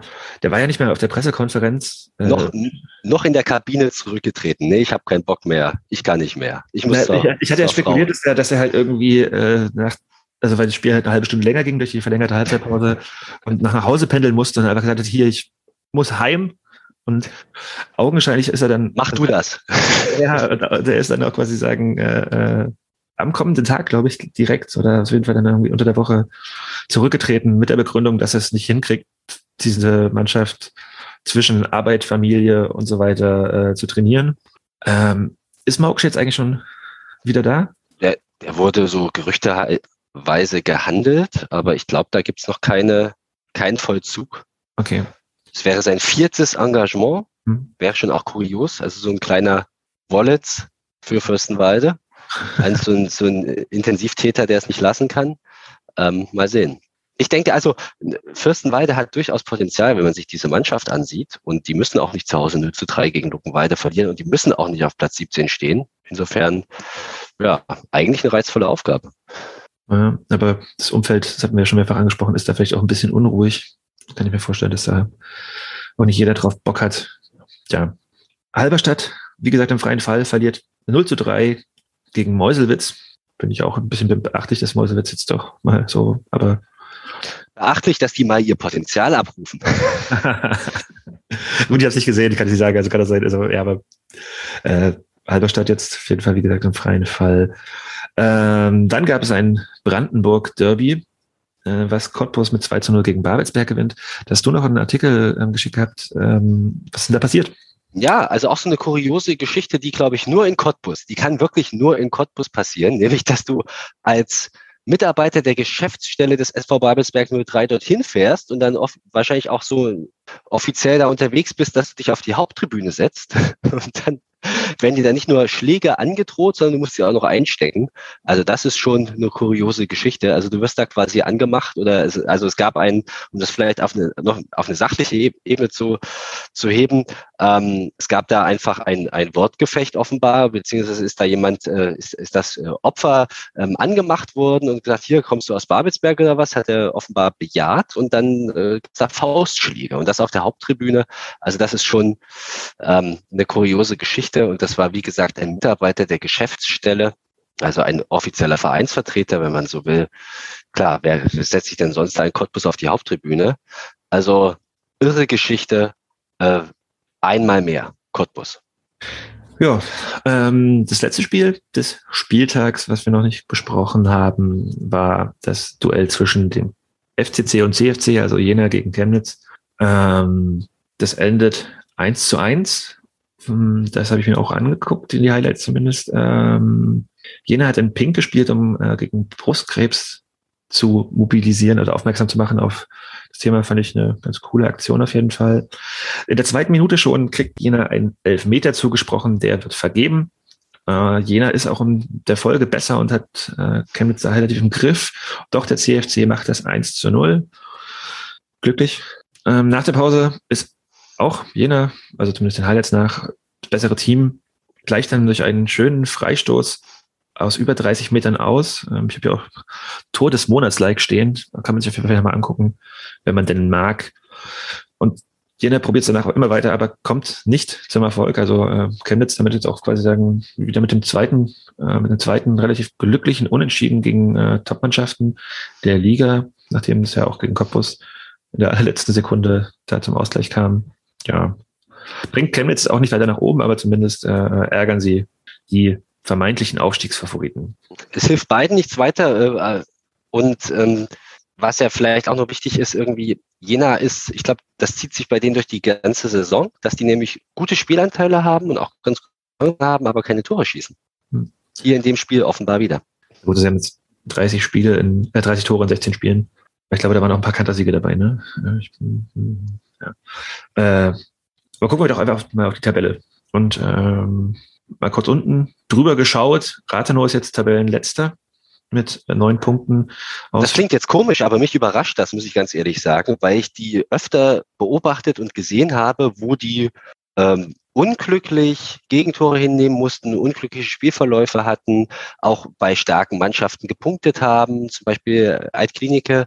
Ähm, und dann stehen die da mit nur neun Punkten. Das über, überrascht mich schon, muss ich ganz ehrlich sagen. Also, weil ich äh, habe in dieser Liga andere Mannschaften sehr viel schwächer erlebt. Auerbach, Eilenburg. Naja. Ja, aber die stehen jetzt auch nicht so weit weg von Rathenow. Die beiden gerade erwähnten haben zwei Punkte mehr und stehen auf den Plätzen 19 und 18. Äh, Eilenburg hat sogar noch ein Spiel mehr, also Rathenow kann da auch noch wieder vorbeiziehen. Ja, ähm, dann kommt Fürstenwalde auf Platz 17, die jetzt doch auf die Abstiegsränge sich ja, auf den Abstiegsrängen bewegen. Meuselwitz steht auf dem 16. Platz, dann kommt Tasmania und dann steht auch schon Halberstadt, die nach dem echt beachtlichen Saisonstart, wo wir dachten, okay, krass, das geht und vor allem auch nach der starken, nach dem starken Auftritt in Leutsch irgendwie mehr gedacht haben. Aber die haben jetzt auch schon zehn Spiele verloren. Also die gewinnen entweder oder verlieren sich, also ein Unentschieden in 16 Spielen ähm, und rutschen langsam unten rein. Dann kommt die zweite von Hertha, die jetzt auch quasi sagen, wenn, man, ne, wenn ich das gerade so erzähle, die mussten auch eigentlich jetzt äh, unbedingt gewinnen, äh, um da mal so ein bisschen zu punkten. Dann kommt Lichtenberg, TB und dann Chemie auf Platz 10 weiterhin. Äh, TB kann noch vorbeiziehen, haben ein Spiel weniger. Ja, also bewegen wir uns in den Regionen, wo wir auch hin wollten vor der Saison im gesicherten Tabellen Mittelfeld. Stand jetzt. Ja, dann kommt Chemnitz, Babelsberg und Cottbus.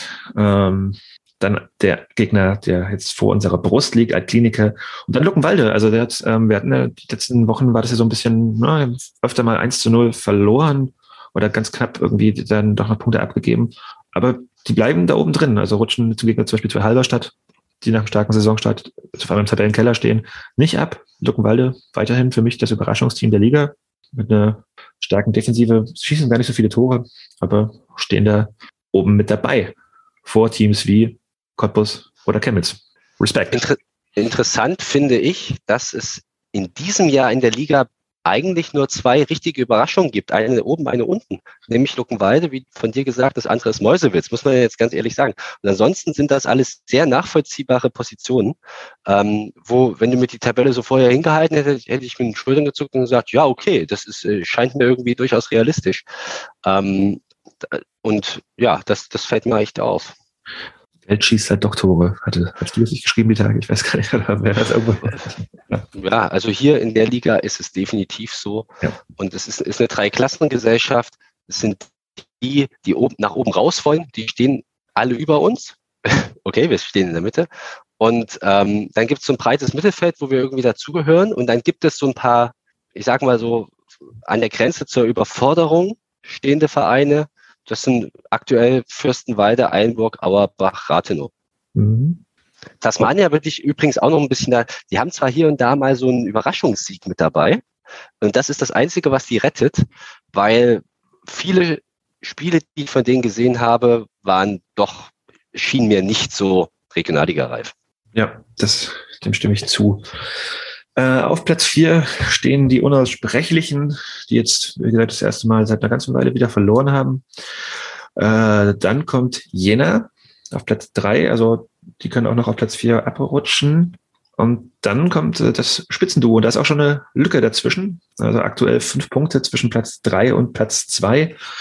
Auf dem zweiten Platz steht der BFC Dynamo und auf Platz eins der BAK mit einem Spiel weniger. Also die könnten quasi sagen, wenn sie jetzt Nachholspiel dann auch noch gewinnen, äh, vier Punkte auf den zweiten Tabellenplatz haben. Also Meisterfavorit, sagt der Experte äh, am Mikrofon. wir, wir, wir, nageln dich fest. Wir werden das auf jeden Fall nach dem 38. Spieltag nochmal hervorkramen, was du da gesagt hast.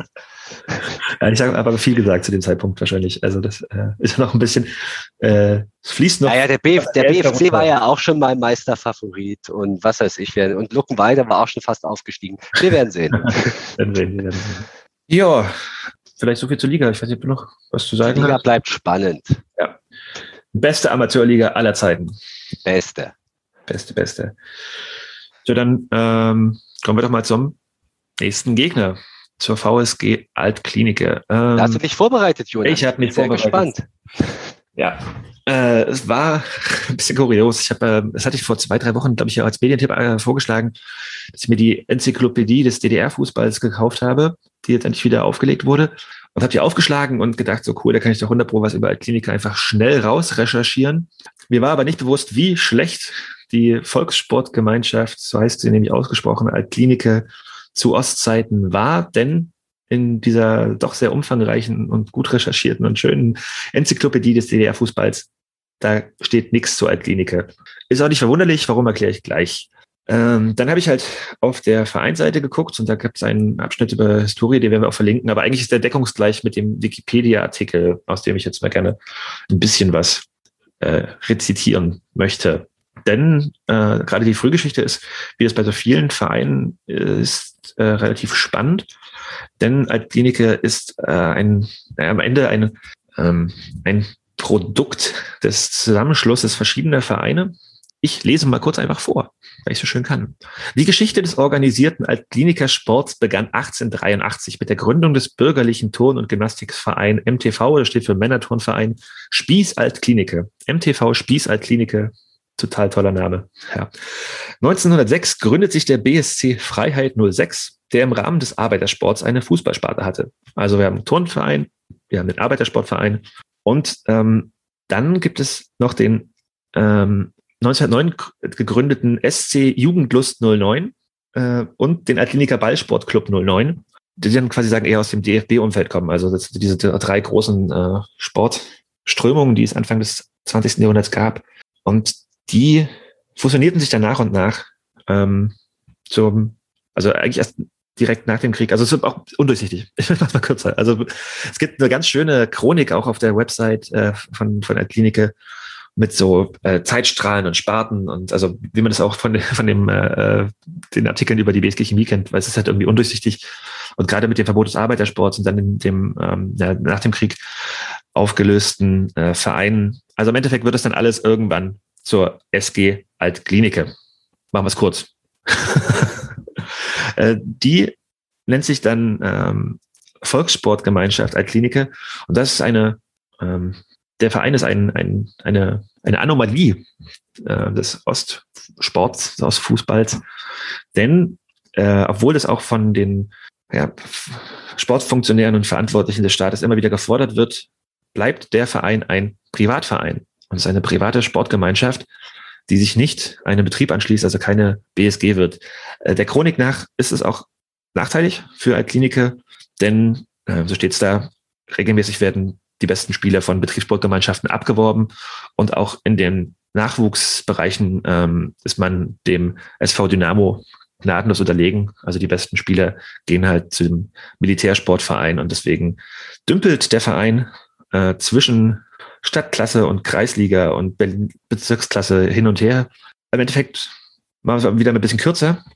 Äh, bleibt der Verein bis zur Wende und auch noch lange danach regional begrenzt. Also niemals spielt man außerhalb von Berlin. Ähm, es gibt 1988, 89 den größten sportlichen Erfolg, äh, als man in die Bezirksklasse aufsteigt. Äh, Quatsch, nein, in die Bezirksliga aufsteigt. Also die höchste Berliner Spielklasse im Osten. Ja, nach der Wende spielt man dann aber auch wieder äh, relativ fix Kreisliga und pendelt in den 90ern zwischen Kreisliga, Bezirksliga und Landesliga, Kreisliga hin und her. Spielt sogar zum Beginn des Jahrtausends in der Kreisliga B. Ich weiß jetzt ganz ehrlich gesagt nicht, welche Liga das damals war, aber so hm, zehnte, elfte.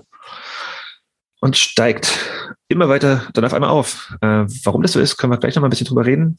2012, 2013 ist dann quasi sagen der größte Erfolg der ganzen Vereinsgeschichte erst, äh, denn der die VSG Altklinike steigt in die Oberliga auf.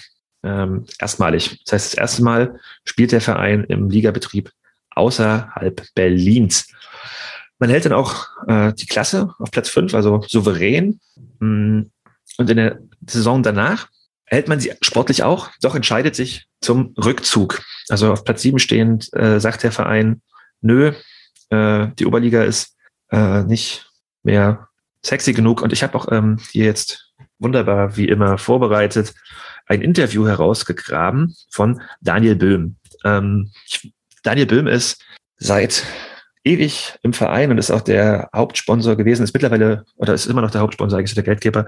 Der ist Sportdirektor, war zwischendurch auch Trainer, ist zu dem Zeitpunkt, als das Interview geführt wurde, müsste er auch Trainer gewesen sein schon.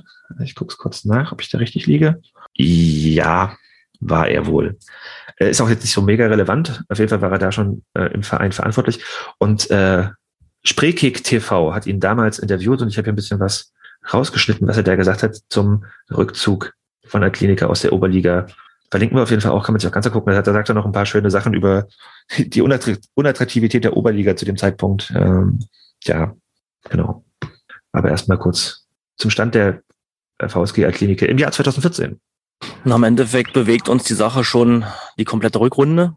Ja, und ähm, grundsätzlich ist es so, dass es ja bekannt ist, dass bei uns die Infrastruktur nicht so mitgewachsen ist in den letzten Jahren wie der sportliche Erfolg. Wir sind ja in den letzten zehn Jahren siebenmal aufgestiegen und ja, hier eine Menge Arbeit zu erledigen ist. Und wir, wo wir in die Oberliga hochgegangen sind, 2012 als Berliner Meister, war uns hier eigentlich ein Umbau zugesichert worden, der dann wieder aus ja, Budgetgründen oder was auch immer äh, äh, gestrichen wurde. Dieser wurde dann auf 2013 verschoben, ähm, wo wir uns dann erneut entschlossen haben, an der Oberliga teilzunehmen. Jetzt ist es so, dass es auf 2014, Ende 2014 verschoben wurde und dementsprechend war das ein Hauptgrund zu sagen, wir gehen in die Berlin-Liga runter, weil die Infrastruktur ja einfach nicht gegeben ist, Oberliga zu spielen und wir haben eigentlich mit einem früheren Umbau gerechnet und ja, zudem sind wir nächstes Jahr hier auf einer Baustelle. Ja, und da einen Oberligaspielbetrieb äh, äh, durchzuführen, ist nahezu unmöglich. Wenn wir in die Oberliga nochmal gehen, dann nur, um in der Oberliga anzugreifen. Ob das nur ein, zwei oder drei Jahre dauert, ist eigentlich egal. Ja. Wichtig ist für uns das Ziel, dass wir mit der neuen Infrastruktur hier auch aufsteigen können. Wenn das nicht möglich ist, macht es ja wenig Sinn für uns, wieder in die Oberliga hochzugehen, hätten wir jetzt nicht runterhin brauchen. Ja, ähm, aber wenn hier die Umbaumaßnahmen erfolgen, die wir uns vorstellen, in Verbindung natürlich mit dem Sportamt, ja, die im Augenblick sehr kooperativ sind, ja, dann werden wir den Aufstieg äh, annehmen, sofern die Umbauarbeiten hier abgeschlossen sind und sichergestellt ist, dass wenn wir in der Oberliga angreifen würden, dann, dass wir aufsteigen können und den Aufstieg auch hier annehmen können, ohne wie alle anderen Mannschaften äh, im Jahn-Sportpark spielen zu müssen. Ich persönlich äh, werde alle daran setzen, dass der Umbau hier schnellstmöglich vonstatten geht, dass die Möglichkeit besteht, dass wir wieder hochgehen. Ja. Allerdings, wie gesagt, das muss auch eine vernünftige Entscheidung sein, weil ich persönlich finde, die Berlin-Liga im nächsten Jahr, insbesondere im nächsten Jahr, deutlich attraktiver äh, als die Oberliga. Ja. Vielleicht mal zur Einordnung. Also zu dem Zeitpunkt war der BFC gerade aus der Oberliga aufgestiegen, ähm, also in die Regionalliga. Und in der Berlin-Liga hat zum Beispiel TB gespielt. Also war quasi sagen, hättest du noch, könnt ihr euch auch noch anhören, in dem Interview auch noch erklärt, warum er die Berlin-Liga spannender findet. Andererseits finde ich auch spannend, äh, was er da sagt, nämlich, dass äh, die VSG-Kliniker gerne dann in der Oberliga, wenn sie denn zurückkehrt, angreifen möchte. Und vor allem das Zitat, dass er nicht im Jansportpark spielen möchte. Ja, das hat nicht geklappt, wie wir alle wissen, aber kommen wir gleich drauf.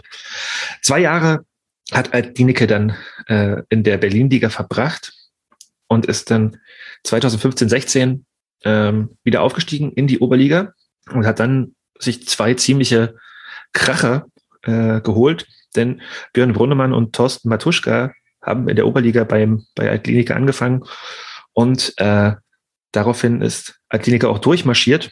Also was ähm, Daniel Böhm da gesagt hat, von wegen, ja gut, wir wollen halt, wenn wir die Oberliga aufsteigen, auch durch, also weiter nach oben, hat geklappt. Man hat sich mit einem Unentschieden gegen Lichtenberg als Meister äh, qualifiziert für die Regionalliga 2017, 2018. Also quasi sagen, sind die mit uns parallel aufgestiegen, wenn ich gerade richtig im Kopf habe. Äh, dann hat man dann quasi auch gleich noch einen Krachernamen, äh, also ich glaube in der Winterpause war das dann äh, geholt mit Buba Casanogo.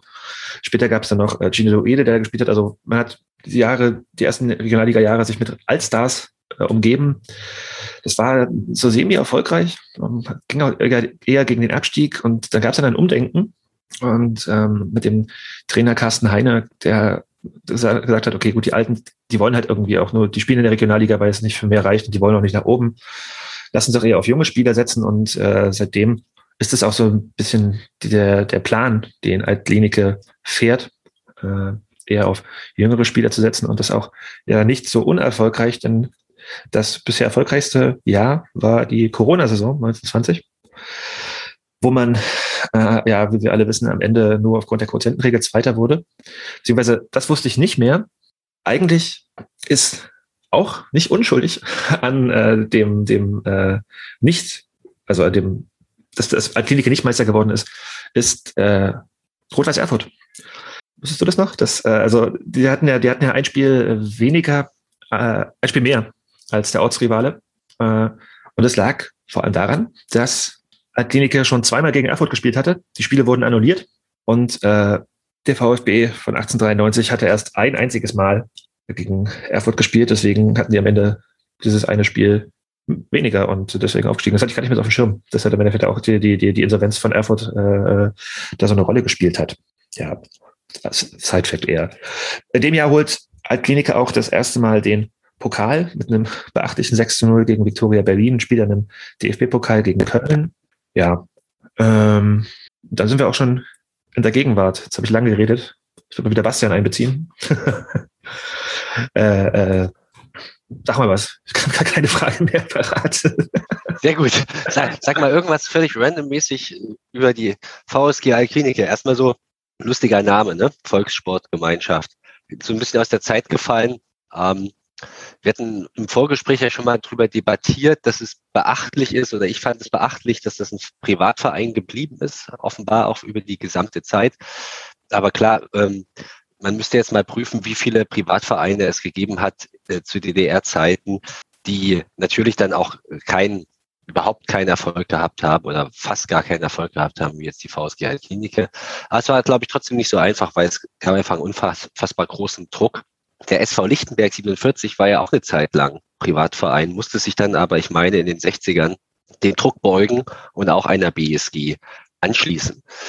Ja, die, die VSG Altklinike war ja auch Station unseres aktuellen Trainers, muss man vielleicht auch nochmal sagen. Miro war in der Saison 17, 18 dort und hat sich unter anderem mit dem Kollegen Sanogo da beschäftigt.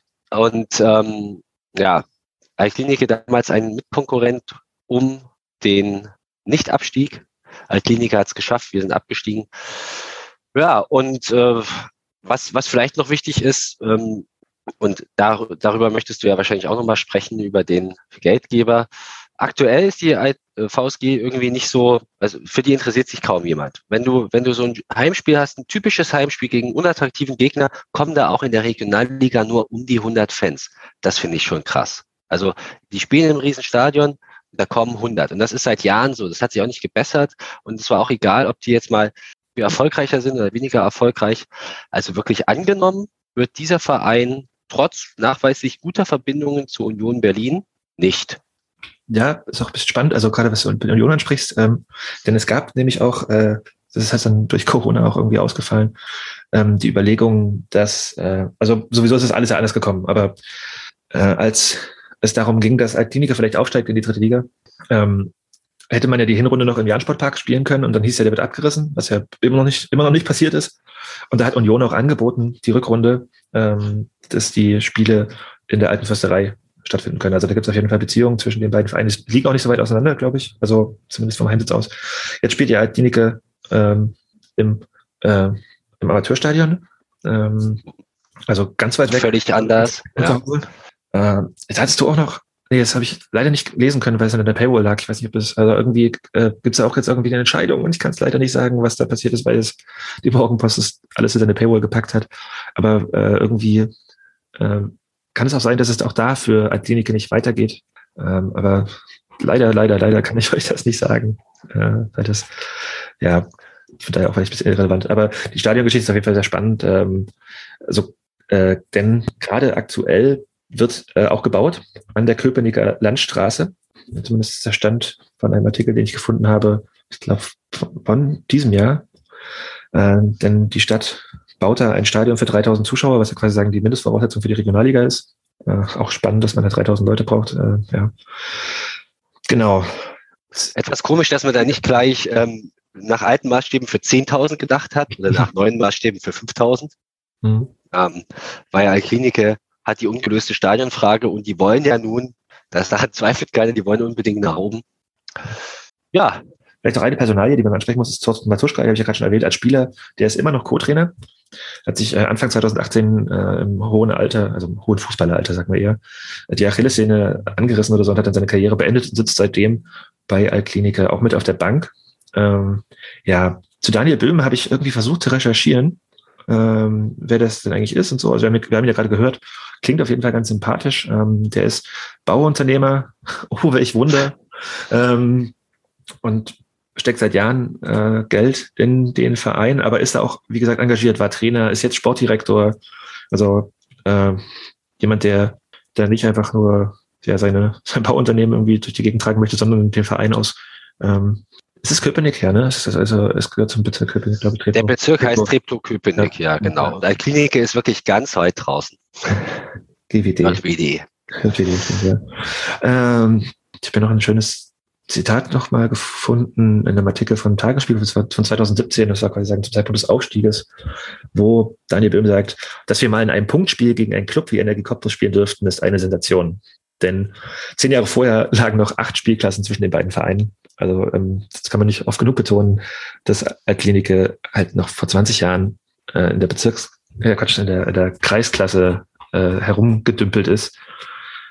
In der, nee, Quatsch, also in der Kreisliga B. Das war nicht ganz Kreisklasse, aber er dann den Marsch durch die Ligen gestartet hat und jetzt halt gegen uns spielt.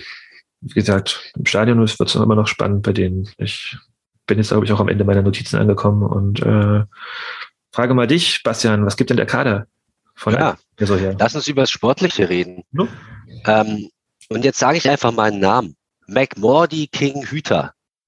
Ähm, völlig, äh, völlig sinnlos, dass ich den jetzt genannt habe, aber ich wollte den Namen einfach mal sagen. Also das ist zum Beispiel ein Spieler, der, der trägt die Nummer 10. McMordy ist der Vorname, King Hüter, King, vielleicht der zweite Vorname und Hüter der Nachname. Großartig, wirklich toll. Ähm, kennen wir auch, hat vorher mal bei Victoria gespielt, ähm, spielt jetzt aber sportlich bei Altklinike gar nicht mal so die erste Geige, sondern ist da irgendwie ein Ergänzungsspieler. Ja, warum, ich muss ja jetzt auch hier mich wieder in den Sand schmeißen. Ich habe gesagt, die VSG Altklinike steigt auf oder wird Staffelsieger. Sieht irgendwie gerade nicht so aus. Warum ist das so? Man könnte das vielleicht versuchen mit äh, ein paar namhaften Abgängen zu erklären. Zumindest haben zwei Schlüsselspieler den Verein in Richtung dritte Liga verlassen vor der Saison. Und zwar zum einen Tolkai Zigerci, der wirbelt jetzt für Viktoria Berlin in der dritten Liga. Wirklich guter Mann. Ist auch da bestimmt nicht überfordert in der dritten Liga. Und ein zweiter wäre Linus Meyer. Der war aus Rödinghausen mal gekommen, spielte dann hier in der Regionalliga Nordost auch richtig gut. Und ähm, ja, jetzt äh, spielt er bei der TSV Havelse. Ähm, ja, also zwei namhafte Abgänge. Ansonsten gab es auch ein paar Zugänge. Ähm, der Kader scheint mir sehr breit aufgestellt, gerade in der Offensive. Es gibt viele Spieler, die schon mindestens fünf Tore geschossen haben, zum Beispiel Orhan Yildirim, Johannes Manske, Tugay Usan, auf den muss man auf jeden Fall aufpassen. Das ist ein sehr treffsicherer Stürmer. Und dann natürlich noch Felix Brückmann, der Sohn von Flo Brückmann. Äh, der, der Flo, der Bruder. Der Bruder. Und ähm, auch eine, eine nicht ganz unbekannte Personale ist Christian Skoda im Mittelfeld. Auch ein Techniker, der hat auch schon immerhin sechsmal getroffen und äh, ist ein echt guter Spieler. Auf die muss man aufpassen. Ja, also gerade der Usan ist mir auch aufgefallen bei den Spielen, die ich gesehen habe. Ähm, kommt aus der, der bei TB gespielt und äh, war bei Erfurt. Ja, zwischendurch mal auch bei Wolfsburgs Nachwuchsmannschaft, also ein gut ausgebildeter Spieler, der jetzt auch der erfolgreichste Torschütze schon ist mit sechs Toren, äh, wenn ich es richtig gesehen habe. Ja, trägt die Nummer neun, könnte unangenehm vielleicht werden, muss man aufpassen auf den auf jeden Fall. Ansonsten habe ich jetzt äh, zum Sportlichen auch gar nicht so viel zu sagen. Ich mir gucke mir ja schon viel Scheiß an, aber Klinik-Zusammenfassung, Highlights habe ich mir jetzt nicht viele angesehen, außer das letzte Spiel gegen Hertha, das habe ich ja gerade schon erzählt, was ich da gesehen habe ja. Die haben viel Potenzial, es fehlt die Konstanz. Das muss man, glaube ich, sagen. Und, äh, und sie sind halt auch angezählt. Ich habe ja, äh, also so mit, mit den letzten Ergebnissen, ähm, eigentlich müssen die in Deutsch unbedingt gewinnen, wenn sie halt nochmal oben rankommen wollen, was ja das erklärte Ziel ist. Ich weiß jetzt immer noch nicht, ich habe, glaube ich, die Tage geschrieben. Ich würfel mal aus, ob das gut oder schlecht für uns ist. Habe ich jetzt nicht getan. Äh, aber wenn die halt irgendwie, also wenn es lange unentschieden steht oder wir vielleicht ein frühes Tor schießen und dann kontern können, könnte da vielleicht was gehen, denn die müssen das Spiel machen und das kommt uns ja hoffentlich entgegen. Ich bin sehr gespannt und es ist ganz schwierig, da eine Prognose abzugeben. Es wird auf jeden Fall ein spannendes Spiel. Sollte es werden. Ja, Altklinike, Samstag, 13 Uhr im Leutscher Holz. Ich glaube, 13 Uhr. Wahrscheinlich 14 Uhr, ich weiß nicht. Sehr wahrscheinlich 13 Uhr. Ja, super vorbereitet. Ich gucke Also bevor ich jetzt hier Käse erzähle, ähm, Samstag 13 Uhr im Deutscher Holz. Danke, dass du das jetzt nochmal nachgeschaut hast. Ähm, jetzt können wir beruhigt schlafen. Jo, Bastian. Ähm, oh, mir fällt gerade auf, ich habe keinen Medientipp vorbereitet. Da musst du anfangen. Großartig. Ähm, ich habe äh, mal wieder einen sehr kreativen Medientipp, aber wir haben noch nicht drüber geredet, deshalb äh, legst du mit dem Ball auf den Elfmeterpunkt und ich trash den da jetzt einfach aufs Tor. Ähm, Uli Wegner.